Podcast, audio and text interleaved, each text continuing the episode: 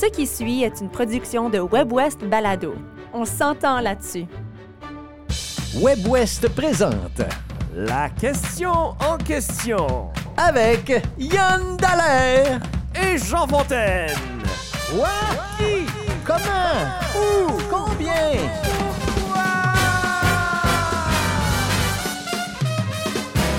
Yann Dallaire, bonjour. Bonjour, comment ça va? Ça va bien, ça va bien. Bienvenue à la question en question. Alors, cette semaine, notre question, mon cher Yann, de nos jours, est-ce que le mensonge est facilement accepté dans la vie publique? Ou Mhm. même, même, on pourrait dire plus facilement accepté, parce que des mensonges, il y en a toujours eu, il y en aura toujours. Mais on dirait que tout à coup, ça devient presque, j'oserais dire, légitime Ouais. de mentir, en autant qu'on... Je sais pas. Une stratégie comme une autre pour euh, gagner en popularité, peut-être. Et soit c'est une question, c'est toi qui as, qui as choisi cette question-là parce qu'il y a quelque chose qui t'agaçait là-dedans. Hey, quelque je chose me qui suis lancé dans un balado récemment où est-ce que, euh, le- je sais pas si tu connais le pharmacien, Oui. fait un balado qui s'appelle La dérive. Et là, il nous explique comment euh, euh, quelqu'un qui a le sida décide du jour au lendemain de parler à son médecin et d'arrêter de croire que le sida existe. Et là, il est allé chercher plein de faits alternatifs. Et ce qui m'a épaté, moi, puis je pense aussi que ça épatait bien le, pharmacien, c'est que cette personne-là se basait sur des scientifiques, des personnes avec le titre de docteur, des personnes avec même des gagnants de prix Nobel, etc. Alors, lui, c'est- sa grande question, c'était ben, pourquoi je ne croirais pas ces personnes-là qui sont des personnes en qui je devrais pouvoir avoir confiance. Oui. Si tout le monde dit croyez la science, c'est ça que je suis en train de faire. Alors, Et cette personne-là, en passant, elle est décédée? elle est décédée Oui. du sida. Parce que euh, parce qu'il s'est pas fait traiter Exactement. selon ce que la science prescrivait. Exactement. Mais c'est vrai qu'il s'est fait dire par des docteurs que si tu te fais vacciner, euh, il, il- il risque de, de- de te pousser une queue de souris, par exemple. Écoute, on en a entendu des vertes Alors, et des pas mûres aussi avec les vaccins. Oui, exactement. Le- les vaccins Ben, contre la. COVID, on a Exactement. tout entendu. Tout Puis là. On, on lance Trump dans le tas, qui est à, qui est à 40% dans les sondages en ce moment. À peu près, oui. Euh, et et- et qui, qui- qui- en tout cas, moi, ce que je perçois de Trump, c'est beaucoup de mensonges, mais ça semble marcher. Fait que là, moi, je marchais en écoutant mon balado, puis je me disais, il y a, je- je- il y a une frustration là, Mhm. au niveau de ça. Est-ce qu'on l'accepte trop, puis comment est-ce qu'on pourrait faire pour arrêter d'accepter le mensonge? Et voilà, c'est une question à question. Ben, puis c'est comme je disais tantôt, je pense des mensonges, il y en a toujours eu, mais je pense qu'on les valide davantage depuis, depuis Trump, depuis 2016, depuis euh, qu'il a été élu président. Ouais. En fait, le Washington Post a rapporté euh, qu'il a fait plus de 30 000 affirmations fausses ou trompeuses en quatre ans. Ouais. 30 000, Ouais. pas 325. Ben non. 30 000. En quatre ans, combien il y a de journées dans quatre ans? Ben, À peu trois près fois, 1000, euh, quatre fois 300, 500. 365 plus un. Ouais. Exactement. Oui, alors donc, euh, tout ça pour dire qu'on dirait que le mensonge, et puis euh, c'est un peu plus accepté en politique. Euh, Mais je pense que moi, on fait, on fait plus parce qu'on a tout le temps un peu fait confiance aux médias, Voilà. je pense. Et là, on est un petit peu déboussolé parce que toutes sortes de médias nous disent n'importe quoi, puis on n'est pas capable de dire ça, c'est-tu un, un média en qui je devrais avoir confiance Mhm. ou ça, c'est-tu pas un média en qui je devrais avoir confiance. Puis on, on y arrive peu ou on y arrive mal, disons. Ouais. Et d'ailleurs, il y a une enquête de Statistique Canada qui est assez récente. Là, euh, c'est- ça a été publié en novembre 2023, Ouais. qui dit que plus de la moitié des Canadiens éprouvent un faible niveau de confiance envers les médias. Euh, et ça, c'est c'est même 53 Ouais. Des Canadiens qui disent non, moi, les médias, je les trosse pas. Et on entend ça de plus en plus. C'est un discours récurrent. Ça aussi, ça vient de la droite américaine, notamment. Mais on l'entend de plus en plus dans la droite canadienne avec Pierre Poilièvre également, etc., etc.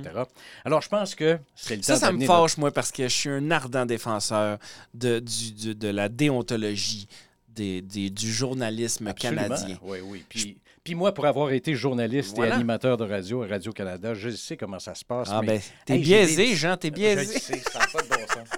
Non, non, mais c'est ça, tu le sais comment Oui, ça se passe. absolument. Et tu le sais qu'on on se force dans les salles de nouvelles pour trouver une espèce de forme de vérité, là, quand même. Et en plus, on est complètement indépendant. Il n'y a pas euh, des gens du gouvernement de, de Justin Trudeau qui nous appellent pour nous dire Hey, ça serait bien si. Ouais. Non, non, non. C'est. Enfin, tout ça pour Ouais. dire qu'on va euh, amener notre invité avec nous. Il s'appelle Félix Mathieu. Il est professeur adjoint au département de sciences politiques de l'Université de Winnipeg. C'est aussi le co-directeur de la revue canadienne de sciences politiques. Félix Mathieu, bonjour. Bonjour à vous deux. Euh, Félix, euh, dans tout ce qu'on vient de dire, euh, ce serait quoi ton, ton premier commentaire? Est-ce que le mensonge est plus prévalent dans la vie publique en 2024 qu'il était, je ne sais pas, il y a 15 ou 20 ans? Oui, je pense qu'effectivement, dans les deux, trois dernières décennies, il y a un phénomène qui s'est produit. En fait, ça, me fait toute la discussion que, que vous venez d'avoir ça me fait beaucoup penser euh, aux écrits d'un philosophe de l'Université de Toronto, euh, Joseph Heath, euh, qui est un peu la, la, superstar du département de philo à l'Université de Toronto, ce qui est un immense département. Et il a publié un livre, je crois que c'était 2014, qui s'appelle Enlightenment 2.0, donc les Lumières 2.0. Mm-hmm. Et l'essentiel de son propos, c'était de dire qu'aujourd'hui, notamment sur la scène politique, bien, les politiciens pour convaincre les gens ont plus tant recours à la raison parce que ça implique trop de, complexité, ça implique un, raisonnement trop complexe, trop de nuances. Alors, on va choisir l'univers de la passion. Il parle beaucoup du gut feelings dans, son, hmm. son ouvrage et c'est ça qui parle aux gens pour les convaincre de soutenir ou de s'opposer euh, à une idée. Puis il donne plusieurs exemples, que ce soit des conservateurs euh, au Canada par rapport euh, à des idées qu'on essaie de faire croire ce que le NPD mettrait de la viande, alors qu'il n'a jamais dit qu'il ferait ça, par exemple. Oui, évidemment, euh, le contexte de Trump aujourd'hui, euh, ben, depuis quelques années quand même, c'est quand même un exemple très, très illustratif de, tout ça. Et sa conclusion à lui, c'est de dire, finalement, euh, ce qui importe pour les gens, parce que les gens n'aiment pas se faire mentir, mais si on a l'impression que lorsqu'il y a un mensonge qui a été fait, que celui-ci était fondé sur une croyance sincère, c'est-à-dire que la personne était authentique dans son message, mais éventuellement on réalise qu'elle a menti ou qu'elle s'est trompée. C'est pas si pire parce que la personne était authentique. Et donc on est vraiment dans la perception ici euh, de comment on manipule certaines idées. Et quand on prend quelqu'un comme Trump, euh, quelqu'un qui, est très habile justement pour communiquer euh, des idées, naviguer le mensonge, la réalité, la post-vérité, euh, concept qu'il a contribué à populariser largement, bien ici, c'est vraiment, on s'attarde à l'importance des croyances sincères, même si elles sont mensongères. Si on sent que la personne était euh, sincère dans sa manière de l'amener, on l'excuse plus facilement.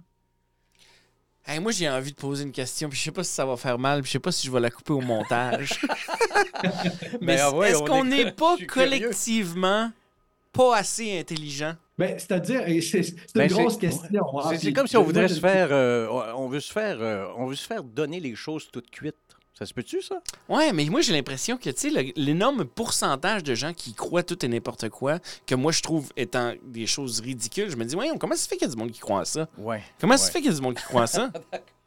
Mais si on prend le, cas du Canada, par exemple, ou plutôt des pays occidentaux, on n'a jamais été autant éduqués qu'aujourd'hui. On n'a jamais eu accès à autant d'outils pour aller chercher les connaissances qu'aujourd'hui. Mais on les utilise, ces outils-là, pour aller regarder des vidéos de chats. Euh, donc, ce n'est pas nécessairement une utilisation euh, qui, avait été prévue par les, les, grands penseurs de, ces technologies-là. Euh, mais il y a des études super intéressantes en comportement électorale, mais pas que par rapport aux élections, qui montrent que finalement, euh, le citoyen lambda au Canada euh, va avoir une mémoire active d'événements concrets d'environ trois mois. Donc, s'il y a quelque chose qui dépasse les trois mois pour le citoyen lambda, c'est peut-être c'est trop ancien pour qu'on puisse être politisé par rapport à ça. Et donc, quand on met ça sur le niveau des mensonges, un politicien ou une politicienne peut être absolument mensonger dans ce qu'on va dire, mais si ça passe 6-7 mois, bien, finalement, les gens ne s'en rappelleront pas, puis ça ne va pas avoir une influence sur la manière dont ils vont agir, euh, aller voter, par exemple. Et il faut, euh, on a mentionné les réseaux sociaux à quelques reprises. Les réseaux sociaux aussi ont contribué beaucoup à la propagation du mensonge, à la propagation des fausses nouvelles, des fake news. Ah oui, non, tout, à fait, parce que les réseaux sociaux euh, ont amené la réalité que n'importe qui est journaliste à sa manière. C'est ça. Euh, c'est-à-dire, va prendre son cellulaire, va filmer quelque chose, va le commenter, va le mettre en ligne, et là, ben, voici, ça, ce serait une perspective sur le monde pour le comprendre. Et les médias traditionnels ont également contribué à ça avec les vox pop, en faisant parler euh, les citoyens, qui a, ça a une valeur véritable ici, mais on a détourné également l'accès à à la vérité, si on veut, pour avoir l'accès à des perspectives et à du ressenti par rapport à des événements qui se présentent devant nous. Gabriel nous a écrit euh, dans Facebook euh, à la question que, l'on posait. Euh, il a écrit beaucoup de choses, mais une des choses qu'il a écrit, c'est ceci, puis je veux le partager parce qu'on parle d'un phénomène assez récent, d'une certaine façon. Mais lui, il dit J'ai l'impression que c'est rien de nouveau. Je lis présentement sur l'histoire de la politique new-yorkaise au début du 20e siècle et je me suis rendu compte qu'à l'époque, il y avait du Trumpisme partout bien avant qu'on invente évidemment le mot, et des médias qui avaient tous leur propre idéologie, et souvent les, on le voit dans, dans les éditoriaux, et qui ne le cachaient pas. Et je crois qu'on sent surtout dans notre ère contemporaine l'effritement des médias comme médiateurs de cette vérité. J'aimerais que tu nous commentes ça, euh, mon cher euh, Félix. Qu'est-ce que tu penses de ça? Est-ce que les médias jouent moins bien leur rôle de médiateur de la vérité?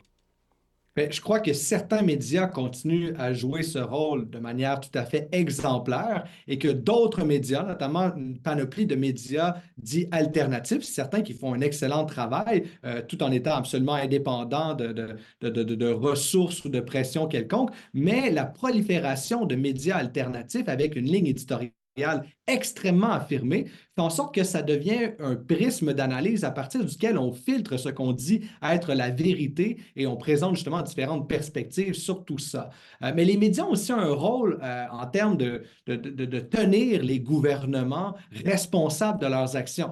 Moi, il y a quelque chose sur lequel euh, je, je, travaille notamment avec des collègues de l'Université Laval, un outil qu'on appelle le polymètre.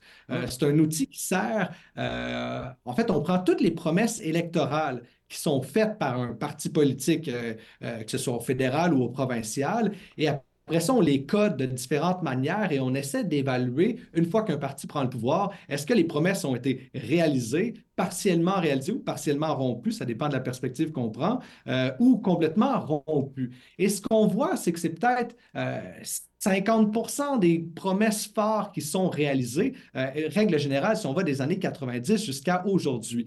Et donc, c'est quand même un, nombre immense de promesses qui ne sont pas réalisées du tout et les gouvernements viennent quand même à se faire réélire. Et là, pour expliquer tout ça, il y a quand même différents trucs qu'on doit garder à l'esprit. D'une part, les gouvernements, par exemple, les partis politiques sont dans l'opposition. Prends le contexte du Manitoba. Wab Kenu, pendant la campagne électorale ici, fait un ensemble de promesses électorales. Euh, prend le pouvoir, euh, reçoit les, cordons de la bourse, là, il fait Oh, finalement, on, a moins de ressources auxquelles on croyait avoir accès. Euh, le contexte socio-économique fiscal est peut-être moins favorable que ce qu'on avait projeté. Euh, construire cet hôpital ou cette nouvelle aile d'hôpital, ça va coûter beaucoup plus cher. Donc, un ensemble d'impondérables. On n'avait mm-hmm. pas prévu pour ça. Et là, on doit rectifier le tir. Euh, donc, les gouvernements ne sont pas toujours euh, en faveur de faire des mensonges, mais des fois, ils brisent des promesses politiques en raison des circonstances changeantes. Et puis des fois, c'est pas très long. Là. Moi, je me souviens du, du système euh, électoral qu'on voulait, même Trudeau qui avait, qui avait promis ça en 2015 mm-hmm. déjà. Et, proportionnel. proportionnel, exactement. Puis là, il, une semaine et ben, demie après d'avoir qui a été élu, il dit ben non, ça marche très bien comme ça. Oui, exactement. Puis le go au Québec a fait la même chose récemment.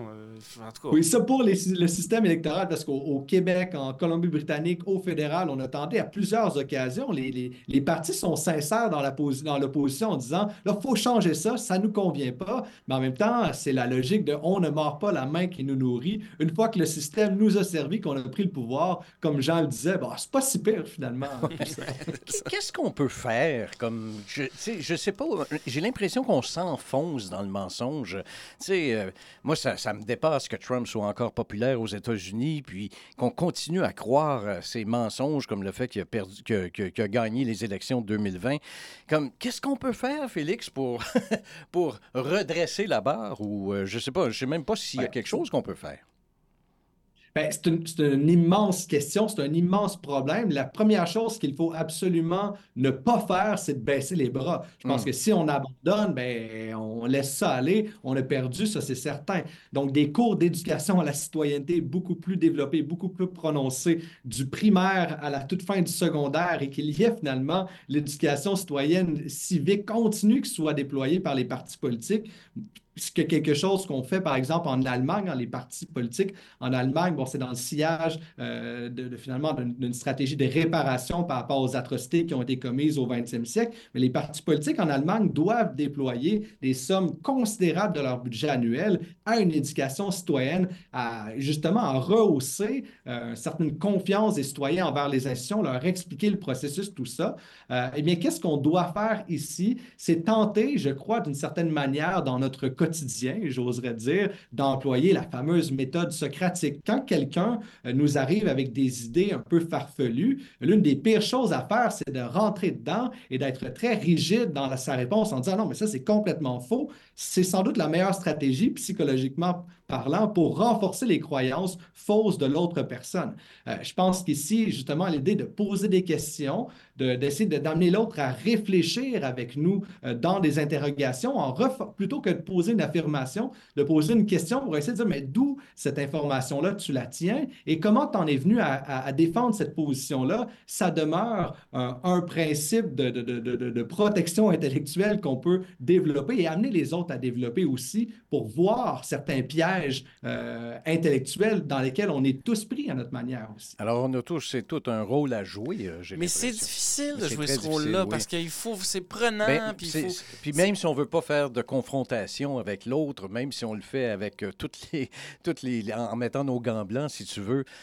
On en a eu des discussions avec des gens qui étaient anti-vax, nous, puis ça n'a pas vraiment bien tourné, même si on essayait d'être gentil, puis dire, regarde, vérification des faits, puis des fois, des fois, ça.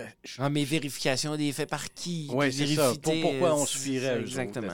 etc., Fait que jusque, moi, personnellement, moi, j'aime penser que je peux faire confiance aux médias auxquels j'ai confiance. ben, c'est ça, mais il y en a qui n'ont pas confiance en ces ben médias-là. C'est ça qui est fou. On parle de Radio-Canada, par exemple. On parle euh, ici à Winnipeg du Winnipeg Free Press, euh, le Globe and Mail. On parle de, de CBC, on parle de Global TV. Moi, c'est des médias en qui j'ai relativement confiance. Ça ne veut pas dire qu'ils ne font pas des erreurs parfois, mais j'ai l'impression qu'en ce moment, tu as une grande 53% des Canadiens qui ne font pas confiance aux médias, et ça inclut ces médias-là. Oui. Euh, tu as, Pierre Poilievre, qui est le, chef de l'opposition à, Ottawa, qui veut démanteler CBC s'il est élu. C'est immense. Ça, ça serait catastrophique. Mais ça serait catastrophique, certainement. Puis il dit qu'il va garder Radio-Canada parce que là, il essaye de séduire un peu euh, l'électorat francophone au Québec. Mais mais mais, mais il y a plein de choses comme ça qui n'ont pas de sens. sais. Puis en plus, l'autre affaire qu'il faut dire, c'est que les médias ils ont perdu des plumes. là. Depuis 10, 15, 20 ans, il y a des salles de nouvelles qui ont été fermées. Il y a de moins en moins de médias. Mhm. Et euh, on a toujours dit que les médias, c'est le troisième pouvoir. C'est l'œil qui surveille. C'était peurant. C'était peurant. La suite était peurante. Ben, une manière, moi, que, je, dis souvent à mes étudiants, pour savoir si un média peut on peut lui faire confiance, règle générale, mais on peut voir, on peut aller regarder dans, sa constitution interne s'il y a un code de déontologie, tout ça, mais là, c'est peut-être aller loin. Mais de regarder, est-ce que de temps en temps, un média publie un errandum? Est-ce qu'on a fait une erreur et on la corrige, on l'annonce au public? Euh, on a fait dire ça à telle personne, si ce n'était pas exact, voici l'information. Si un média fait ça, c'est qu'il tient à la vérité, il tient à sa réputation par rapport à son rapport à la vérité. Et ça, bien, selon moi, c'est un indicateur très important de savoir est-ce qu'on peut faire confiance à un média ou si finalement on est prêt à jouer avec la vérité pour qu'elle fitte dans notre histoire. Peut-être que s'il fait jamais des ratums, c'est parce qu'il a toujours raison. Peut-être que s'il a toujours raison, c'est parce qu'il a souvent tort. Euh, écoute, ça a été une conversation passionnante qu'on pourrait continuer et je pense qu'elle va se poursuivre, cette conversation-là, parce qu'elle est nécessaire. Euh, et puis, j'aime beaucoup ton idée de renforcer l'éducation citoyenne des jeunes, autant au primaire qu'au secondaire. Puis ça, je pense que ça, c'est une partie peut-être de d'une solution. Euh, j'aimerais aussi dire, euh, Félix, que justement, tu parlais de ça tantôt. Tu es en train d'écrire, euh, tu es en train de terminer la rédaction d'un chapitre pour un ouvrage collectif. Parle-nous de ça un peu. Oui, ben, c'est ça. C'est avec mes collègues de l'Université Laval dont je parlais tout à l'heure. moi, j'ai eu la responsabilité de m'attarder aux promesses électorales qui ont mm-hmm. été faites en lien notamment avec la francophonie minoritaire. Euh, et en 2019 et en 2021, donc pendant les deux dernières campagnes électorales, le parti de Justin Trudeau, le Parti libéral du Canada, a formulé euh, ici 15 promesses explicites en lien avec la francophonie minoritaire.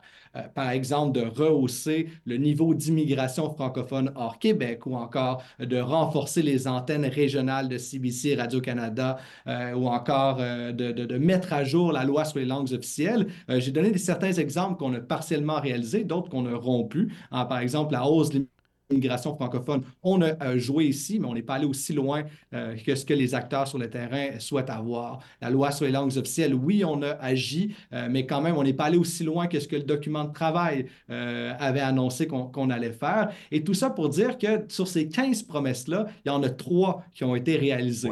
Trois seulement sur 15.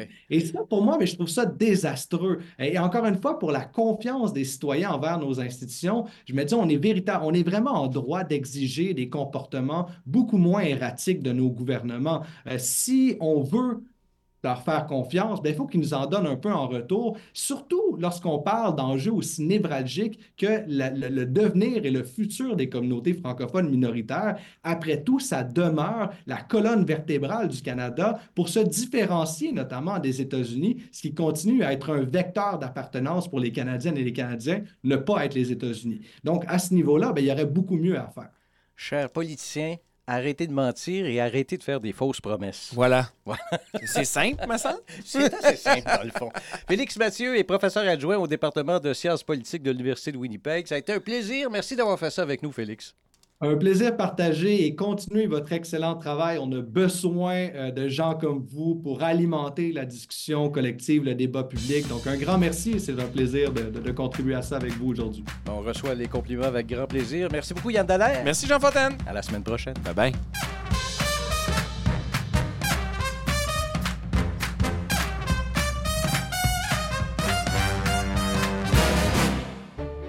Venez d'entendre une production de WebWest Balado.